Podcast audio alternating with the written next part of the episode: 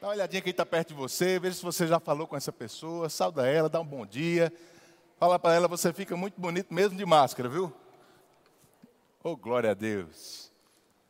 Aleluia! Você está feliz de estar na nossa igreja, na escola dominical? Eu quero te lembrar que hoje à noite a gente vai ter um culto especial, amém? Você já tem convidados? Já chamou pessoas?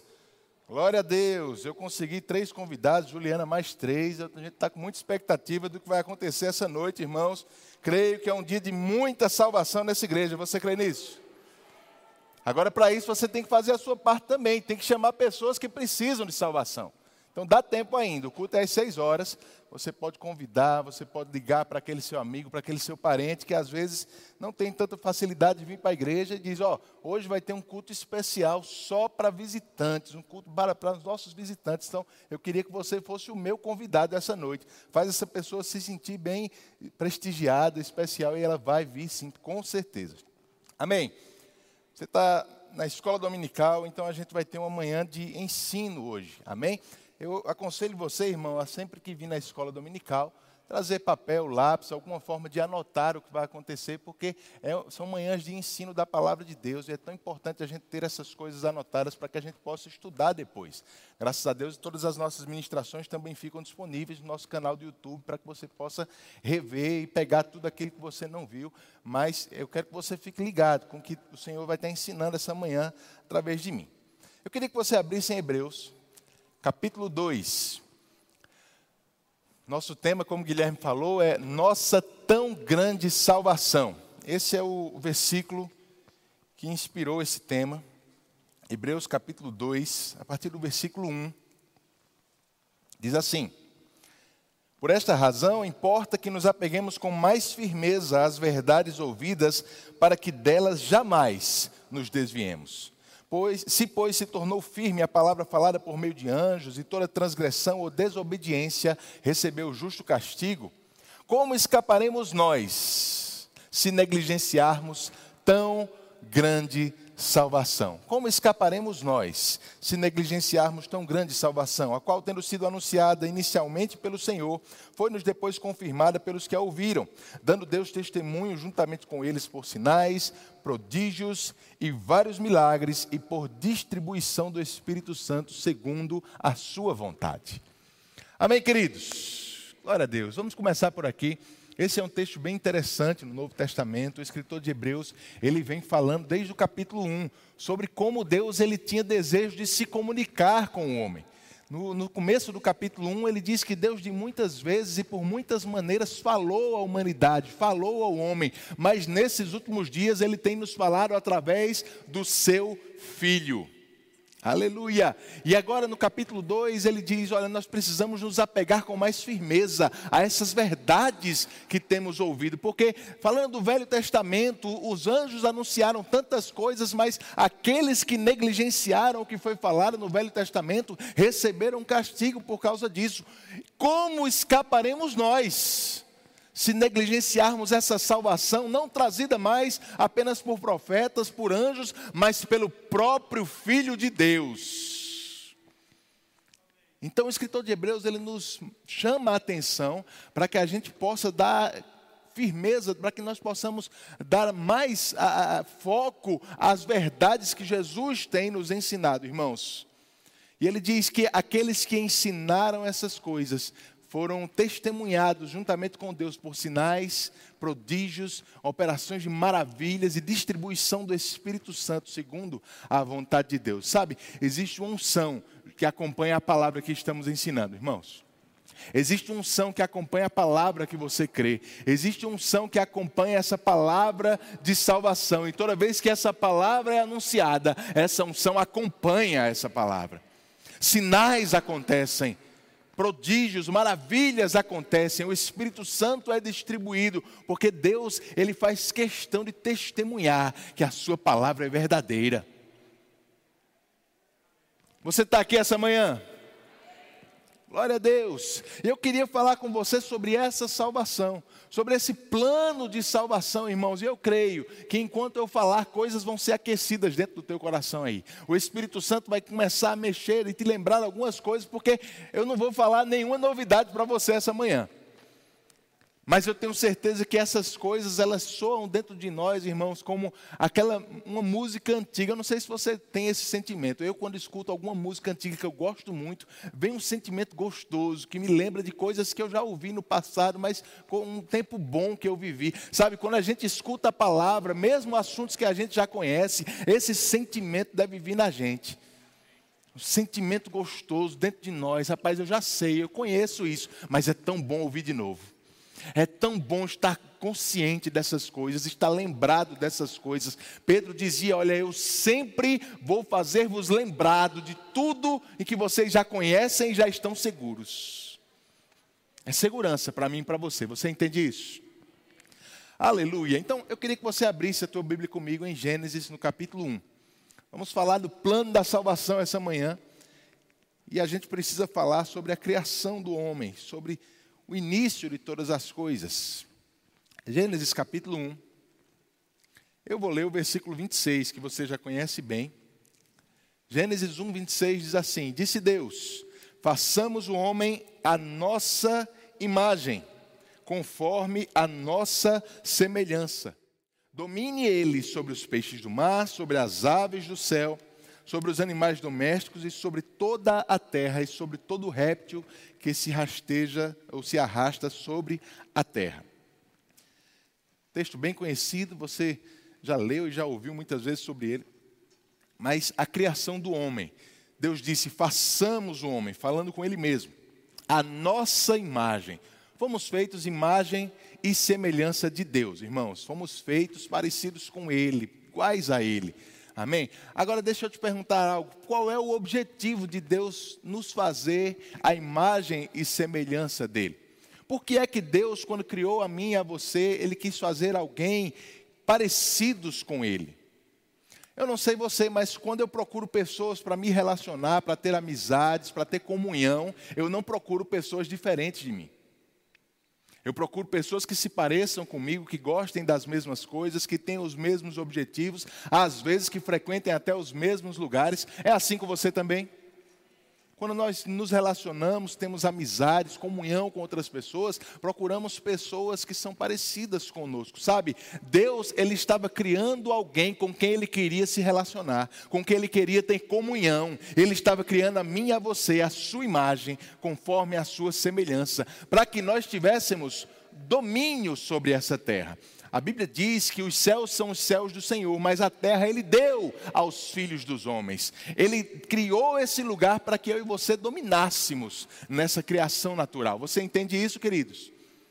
E o que acontece quando o homem peca? Ele perde justamente essas duas características que eu vou destacar aqui na criação do homem: comunhão e domínio. Comunhão e domínio.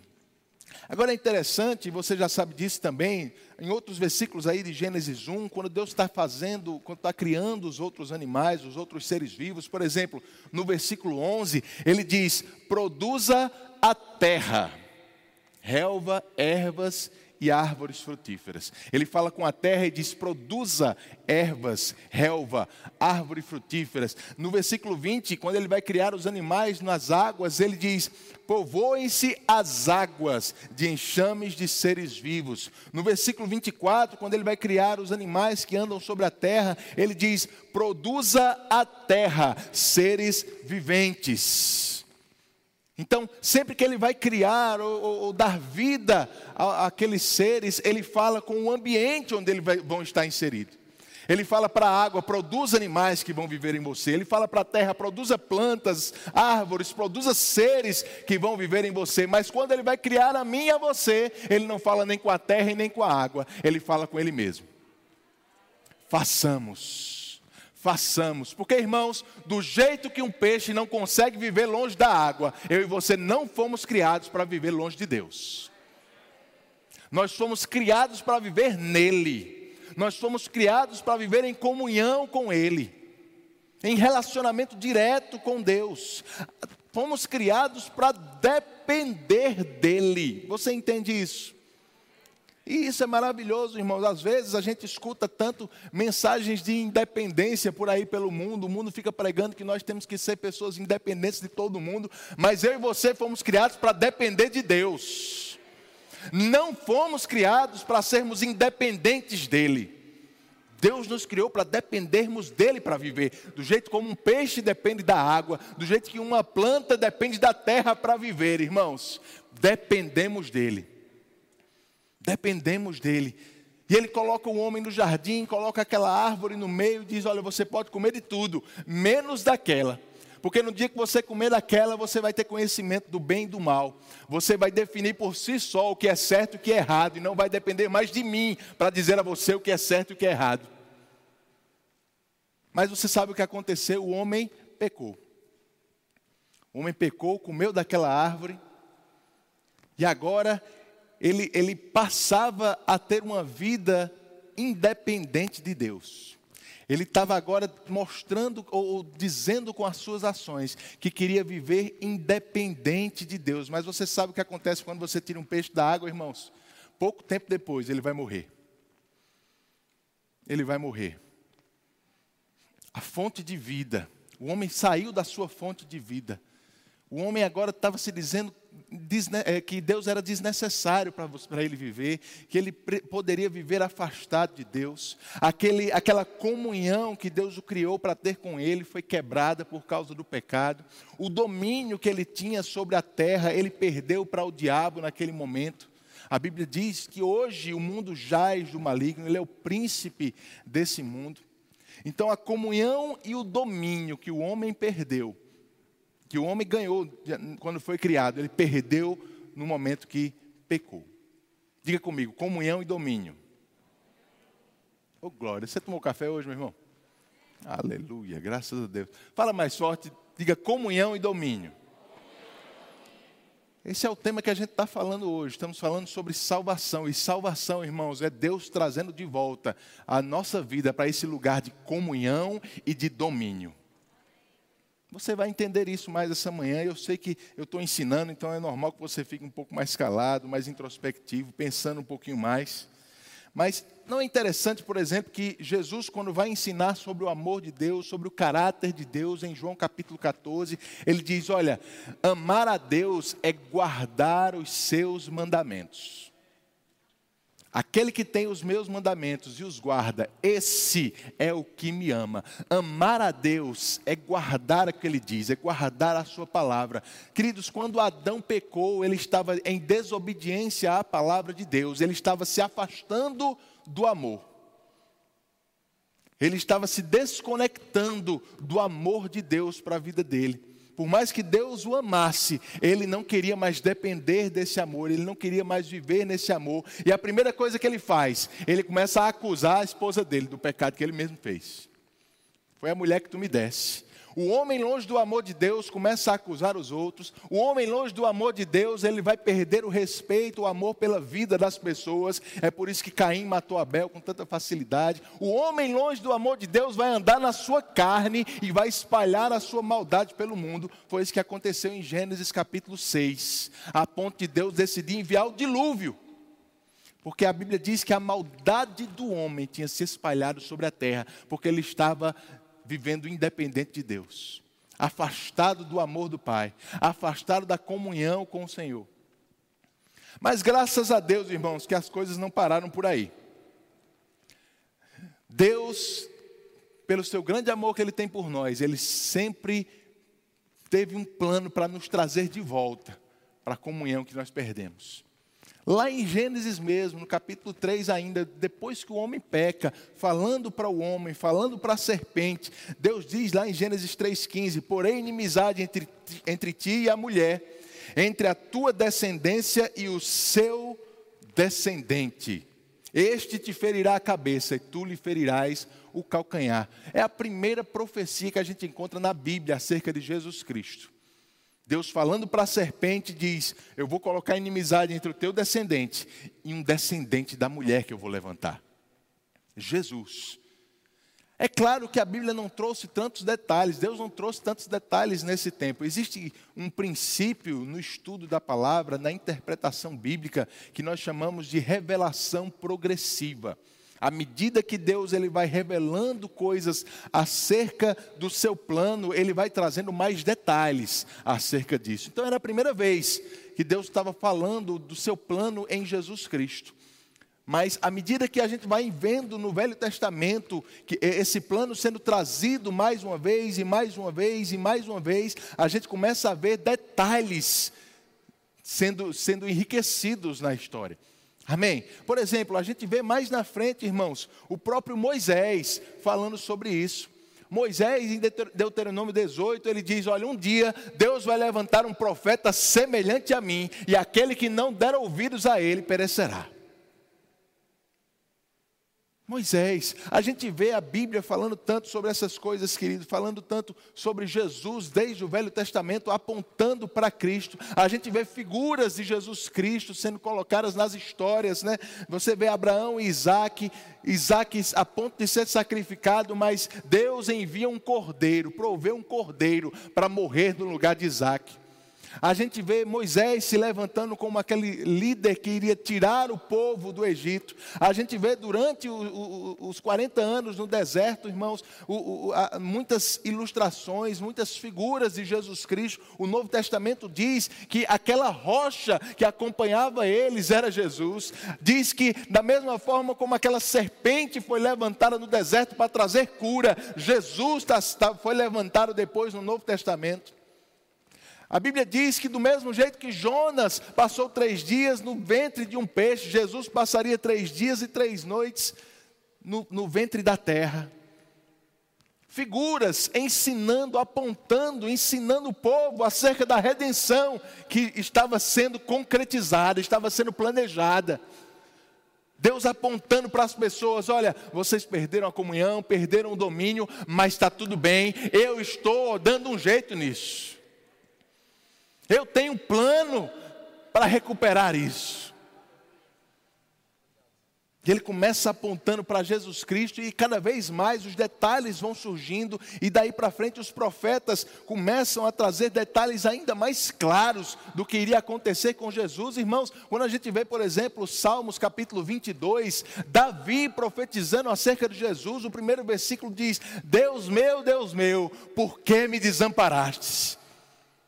Olha que interessante isso, mais de mil anos antes de Jesus morrer na cruz, Davi falando o que ele falaria, quando estava pendurado no madeiro. E se você ler o capítulo 22 de Salmos todo, você vai ler o que estava acontecendo, não só no mundo natural, mas no mundo espiritual, na morte de Jesus. Você vê Isaías 53, um capítulo muito conhecido nosso também, mas o profeta Isaías também profetizando acerca da crucificação de Jesus, falando do que estava acontecendo naquele momento. Eu aconselho você a ler esses textos todos em casa, mas, por exemplo, o versículo 4 diz que certamente ele tomou sobre si as nossas enfermidades e as nossas dores levou sobre si, o castigo que nos traz a paz estava sobre ele. Aleluia. Irmãos, que texto maravilhoso. Eu não sei se você consegue entender isso, mas isso aqui foram centenas de anos antes de acontecer. É interessante porque quando a gente vai estudar os textos do Novo Testamento, por exemplo, 1 Coríntios, capítulo 1, capítulo 2, Paulo diz que Isaías profetizava coisas que nem ele mesmo entendia tudo que estava falando. Mas era para mim e para você. Pedro diz que os profetas, as profecias eram como lâmpadas que devem ser colocadas para brilhar em lugar tenebroso porque os profetas falavam coisas que nem eles sabiam que estavam falando, os anjos desejavam perscrutar, mas eles falavam a nosso respeito.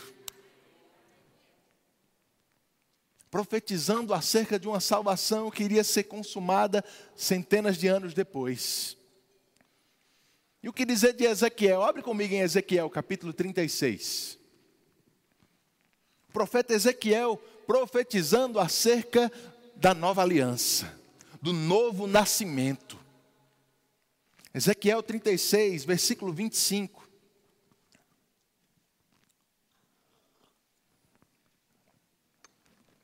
Diz assim, Ezequiel 36, 25. Então aspergirei água, so, água pura sobre vós, e ficareis purificados de todas as vossas imundícias e de todos os vossos ídolos vos purificarei. Dar-vos-ei coração novo e porei dentro de vós espírito novo. Tirarei de vós o coração de pedra e vos darei coração de carne. Porei dentre vós o meu espírito e farei que andeis nos meus estatutos, guardeis os meus juízos e os observeis. Aleluia! O profeta Ezequiel profetizando o novo nascimento uma mudança no homem, mas não por fora a princípio, mas por dentro. Um coração sendo trocado, um Espírito de Deus passando a habitar dentro dele. Aleluia. Deus tinha tudo sob controle, meu irmão. Deus tinha tudo sob controle. O homem, por mais que tenha decidido ir por um caminho diferente do que Deus gostaria, Deus não desistiu de mim e de você. Deus tinha um plano para nos trazer de volta à comunhão. Deus tinha um plano para nos trazer de volta ao domínio, à autoridade nessa terra. Deus tinha um plano para que a gente voltasse a habitar e a depender dEle. Dependemos dEle, queridos. Se você vai sair com alguma coisa aprendida essa manhã, saia disso. Precisamos, saia com isso. Precisamos depender de Deus. Dependemos dele. Sem ele, nós não somos nada. Sem ele não podemos nada, mas com ele, nele, aleluia, podemos todas as coisas. Somos mais do que vencedores. Você entende essas coisas? Nossa dependência é nele, irmãos. Nosso poder está nele, nossa capacidade está nele. Essa é a grande diferença que algumas pessoas não entendem sobre confessar a palavra e simplesmente falar positivamente, porque essa história de falar positivo, o mundo prega sobre isso, mas isso não é a mesma coisa que a Bíblia ensina, não. O irmão Reagan, ele conta uma história, uma ilustração que ele, ele, eu acho muito interessante. Ele diz: olha, quando um técnico de futebol junta o seu time lá antes de começar o jogo, no vestuário, ele começa a conversar com eles, começa a motivar, dá palavra de, de ânimo para eles, e ele diz para eles: olha lá, repita comigo, a gente vai ganhar. Aí todo mundo diz: a gente vai ganhar. E eles começam a confessar, a falar essas coisas, confessando que vão ganhar, que vão vencer. Só que eles estão falando isso baseados na habilidade que eles têm, no treinamento que eles tiveram, no preparo físico que eles obtiveram, na capacidade que eles se esforçaram para ter. Irmãos, quando nós confessamos a palavra, o que a palavra diz a nosso respeito, não é baseado na nossa habilidade. Não é baseado no que nós podemos, no que nós sabemos, é baseado nele é no que Ele fez por nós, é porque nós estamos ligados nele. Nós não somos curados porque o meu corpo me diz que está curado, nós somos curados porque a palavra diz. Porque Jesus levou sobre si as nossas enfermidades, não é na minha capacidade, não é no que eu estou sentindo, é no que Ele fez.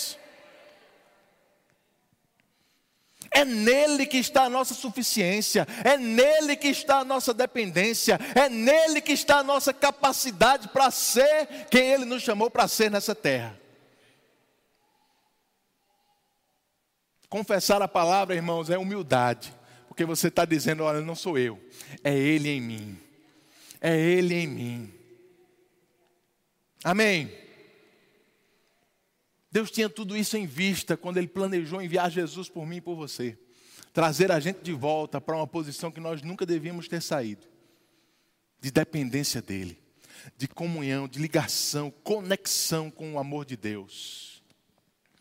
E aí, quando a gente entra no Novo Testamento, a gente vê lá em Mateus capítulo 1, versículo 1, um texto que às vezes a gente passa direto, batido, passa rápido sem ler mas em Mateus 1,1 diz que é o livro da genealogia de Jesus, filho de Davi, filho de Abraão. Jesus, filho ou descendente de Abraão e descendente de Davi. E a, e a, gente não pode passar rapidamente por esse texto, irmãos, porque esse texto traz muito, muito conhecimento, muita informação, muita riqueza para a gente entender quem é Jesus. Porque Deus fez alianças com esses dois homens, Abraão e Davi. Deus fez promessas a eles que se cumpriria em uma pessoa, em um descendente deles. Por exemplo, quando a gente vai ver o que Deus falou para Abraão, Paulo diz em Gálatas capítulo 3, versículo 8, diz que a escritura prevendo que Deus havia de justificar pela fé os gentios, anunciou previamente a boa nova a Abraão dizendo: "Em ti serão abençoadas todas as nações da terra. Isso está lá em Gênesis capítulo 12. Deus diz para Abraão: Abraão, eu vou te abençoar, de ti eu vou abençoar todos os povos da terra, todas as nações da terra, a tua descendência vai trazer a bênção de volta para o mundo. Irmãos, lembre, um homem estava vivendo debaixo de uma maldição naquele momento a maldição do pecado e da lei a maldição do pecado que aprisionava o homem, que afastava ele da comunhão com Deus. Mas Deus olha para Abraão e diz: Abraão, por causa de um descendente teu, eu vou abençoar o homem novamente. Eu vou trazer a bênção de volta para a humanidade. Eu vou trazer o homem de volta para a fonte de vida, para a fonte de bênçãos.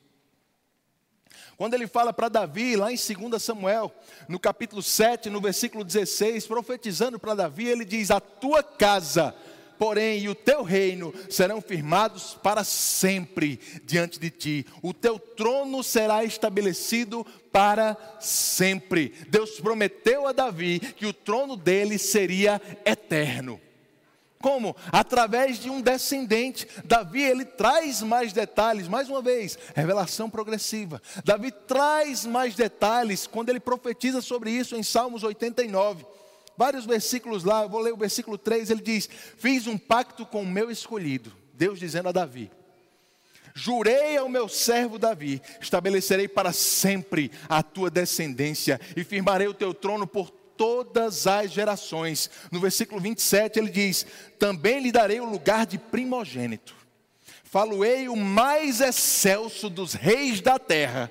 Conservar-lhe-ei para sempre a minha benignidade, e o meu pacto com ele ficará firme. Farei que subsista para sempre a sua descendência, e o seu trono como os dias dos céus.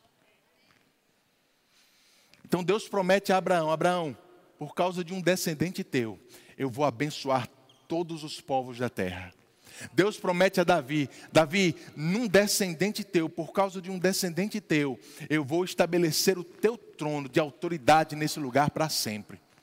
Comunhão e domínio. Deus promete a Abraão, um descendente, um descendente teu, vai trazer o homem de volta ao lugar de comunhão. Deus promete a Davi, um descendente teu, vai trazer o homem de volta ao lugar de domínio. Aí Mateus abre dizendo que Jesus era descendente de Abraão e de Davi. Num homem só, Deus reúne o cumprimento de todas as promessas do Velho Testamento. Numa pessoa só, Deus consegue resolver todos os problemas do homem. Meu Deus do céu. E quando Jesus é anunciado, primeiramente quando o anjo fala com José, lá em Mateus 1, 21, ele diz: Olha, ele dará, ela dará luz, falando sobre Maria para José, ela dará luz a um filho, a quem chamarás Jesus, porque ele salvará o seu povo dos seus pecados. Quando o anjo anuncia Jesus para a própria Maria, lá em Lucas 1,31, ele diz: Eis que conceberás e darás à luz a um filho, ao qual porás o nome de Jesus. Este será grande, será chamado Filho do Altíssimo. O Senhor Deus lhe dará o trono de Davi, seu pai, e reinará eternamente sobre a casa de Jacó, e o seu reinado não terá fim. Antes de nascer, Jesus já foi anunciado para José e para Maria como aquele que traria salvação dos pecados, que abençoaria o homem, que traria o homem de volta à comunhão com Deus, mas também como aquele descendente de Davi que iria governar nessa terra, tomar de volta a autoridade que o diabo tinha pego e entregar para o homem. Meu Deus do céu. Eu não sei se você fica feliz com essas coisas, irmãos, mas quando eu começo a estudar mais uma vez esses assuntos, é como aquela música antiga cantando dentro de mim. É tão bom saber o que Deus pensa a meu respeito. É tão bom entender o plano de Deus para a minha vida. É tão bom estar consciente dessas coisas e entender que o que está acontecendo agora não fugiu. Não fugiu de Deus, não fugiu aos olhos dele. Ele tem tudo sob controle. E o que ele cumpriu, o que ele prometeu, ele parte já cumpriu e parte vai ser cumprida ainda.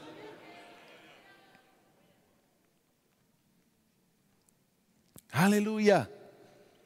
E a gente precisa entender essas coisas, irmãos. Quando Jesus trouxe a revelação da nova aliança, quando ele trouxe a revelação do plano de redenção de Deus para o homem, ele apenas estava trazendo mais detalhes do que Deus já tinha falado no Velho Testamento.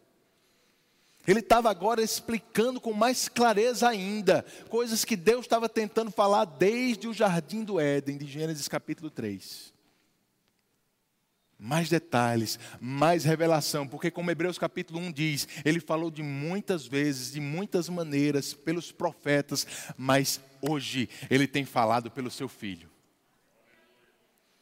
É por isso que quando a gente vê João capítulo 3, aquele texto que é tão conhecido nosso, né? Jesus conversando com Nicodemos. Ele diz com tanta clareza para Nicodemos, Nicodemos, em verdade, em verdade te digo, no versículo 3, que se alguém não nascer de novo, não pode ver o reino de Deus. Não pode ver o reino de Deus. Ora, para Nicodemos, irmãos, essa informação não devia ser algo tão novo assim. Afinal, a gente já viu tantas profecias no Velho Testamento que ensinavam isso. O próprio Ezequiel disse: Eu vou colocar um coração novo dentro deles. Um coração novo. Jesus estava dizendo: olha, essa mudança de coração tem que acontecer, para que você possa ver o reino de Deus. No versículo 7 ele ainda diz: Não te admires de eu te dizer, Nicodemos, importa-vos, importa-vos nascer de novo.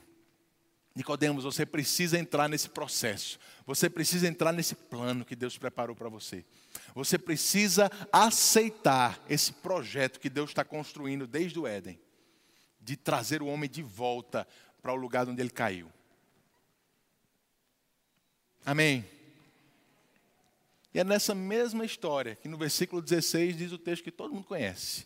Porque Deus amou o mundo de tal maneira que deu o seu Filho unigênito para que todo aquele que nele crê não pereça, mas tenha a vida eterna. Tem a vida eterna, irmãos. Jesus vem ensinando sobre o novo nascimento, sobre a nova aliança, sobre a mudança, sobre trazer o homem de volta ao lugar de comunhão, do lugar de dependência de Deus, de conexão com o amor de Deus. Paulo, ele fala, ensina muito sobre isso nas suas cartas. Eu aconselho você a ler o livro de Efésios todinho, estudar ele. Mas em 2 Coríntios, no capítulo 5, um texto tão conhecido nosso também, ele diz assim: Olha, o amor de Cristo nos constrange. Eu não sei você, quando eu estudo sobre essas coisas, eu fico constrangido por causa do amor de Deus, do amor de Jesus por mim.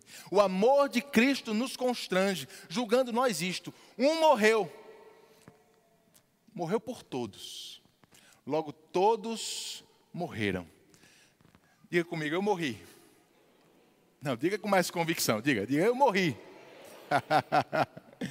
Por quê, irmãos? Porque nós estamos nele.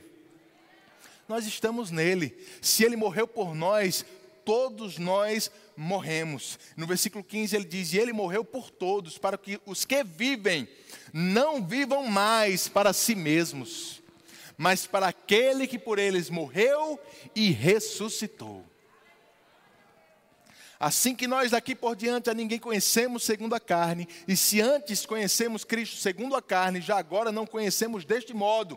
E assim, se alguém está em Cristo, é nova criatura. Diga, eu sou nova criatura. As coisas antigas já passaram, eis que se fizeram novas. Irmãos, quando nós nascemos de novo, Deus não consertou o que estava de errado na nossa vida, Deus não reformou a nossa vida, Deus não ajustou o que tinha problema, Deus nos criou de novo. Nova criatura, nova criatura em Cristo Jesus, Ele tirou aquele coração antigo e colocou um coração novo. Ele colocou dentro de nós o seu próprio Espírito. Meu Deus do céu. Como escaparemos nós se negligenciarmos tão grande salvação?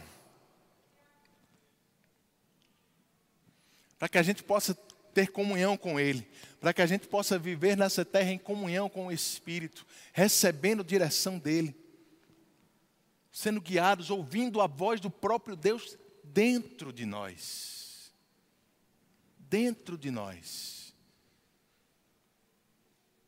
estarmos mergulhados no amor dele, ou como Romanos capítulo 5 diz, o seu amor já tem sido derramado dentro dos nossos corações. E agora, irmãos, eu vou te dizer, como Paulo diz em Romanos 8: quem? Quem nos separará? Quem nos separará novamente desse amor? Quem pode nos separar? Porque nem altura, nem profundidade, nem coisas do presente, nem do porvir, nem a morte pode nos separar do amor de Deus que está em Jesus Cristo.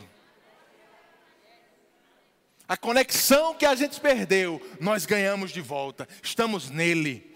Estamos nele. O peixe voltou para a água. Estamos nele, precisamos dele, dependemos dele. E eu vou te dizer: o que já aconteceu é maravilhoso, mas ainda não é tudo. Ainda não é tudo, porque Paulo diz em 1 Coríntios 15, 19 que se a nossa esperança em Cristo se resume apenas a essa vida, nós somos os mais infelizes de todos os homens, mas Ele nos deu vida para que nós não perecêssemos, nos deu vida eterna. Nunca esqueça disso, irmãos. Nossa vida estava destinada ao inferno, mas hoje a nossa eternidade mudou. Nossa eternidade mudou por causa dele. Nos alegramos com tudo que temos direito em Cristo nessa vida, sim. Mas isso aqui não é nada, comparado à eternidade que está nos esperando. Na verdade, a Bíblia diz que a gente está só fazendo um estágio aqui. Tudo isso que nós experimentamos são vislumbres dos poderes do mundo vindouro.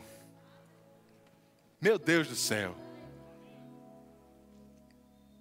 Nosso espírito foi recriado nosso espírito foi redimido. Mas em Romanos 8, Paulo diz que toda a criação geme, suporta angústias até agora, aguardando a redenção do nosso corpo. Porque vai ter um dia, queridos, que o que aconteceu por dentro vai acontecer por fora também. Esse corpo mortal vai ser revestido de imortalidade. Esse corpo corruptível será revestido de incorruptibilidade. Deus vai dar uma ordem. Jesus vai vir dos céus. Aqueles que morreram em Cristo vão acompanhá-lo.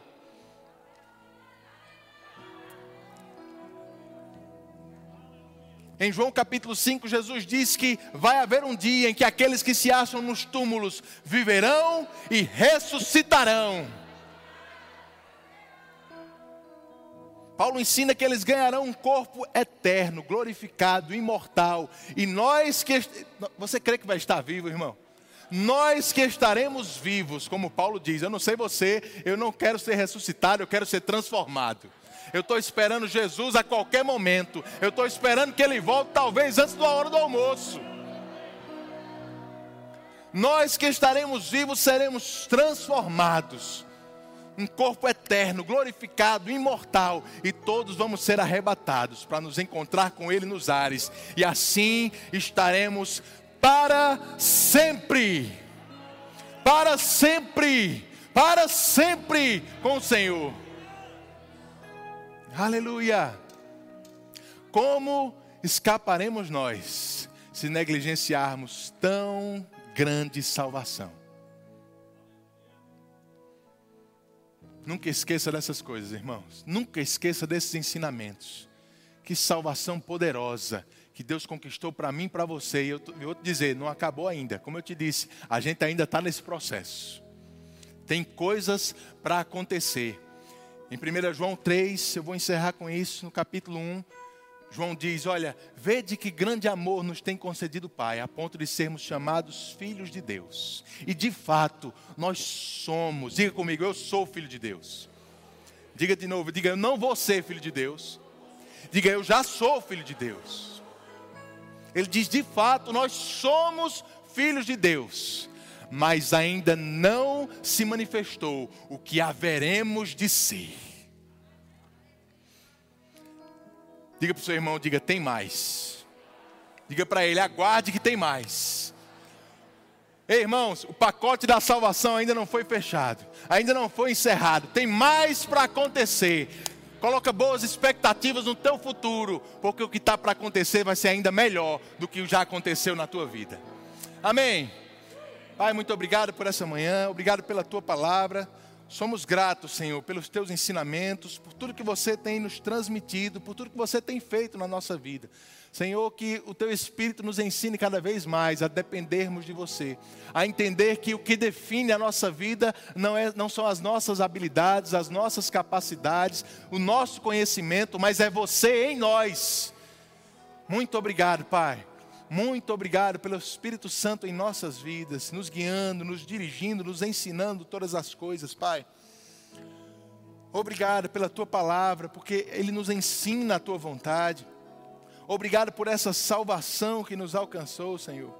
Obrigado porque hoje nós estamos em você mais uma vez, estamos conectados à nossa vida, à vida eterna, à vida abundante que você tem para nós, Senhor.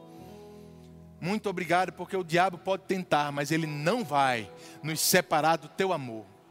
Ele não vai nos separar de você, da tua comunhão,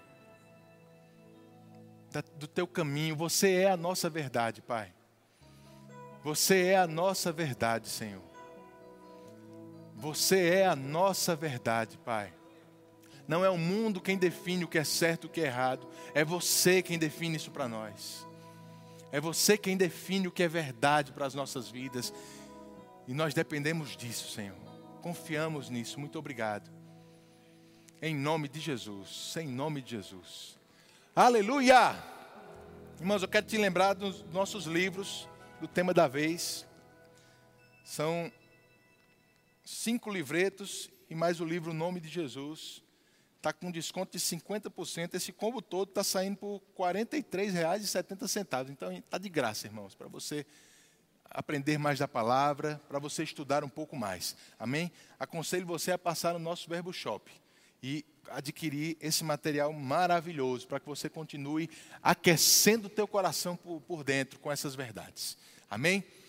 Guilherme, mais uma vez, queridos, pode vir, Guilherme. Mais uma vez, lembra de noite, nosso culto mais, convida pessoas. As pessoas precisam ouvir, ouvir essa salvação que você já tem. O mundo está se perdendo lá fora. O mundo está caminhando para o inferno. E muitas vezes só o que a gente precisa fazer é convidar as pessoas para ouvir uma boa palavra. Sabe, às vezes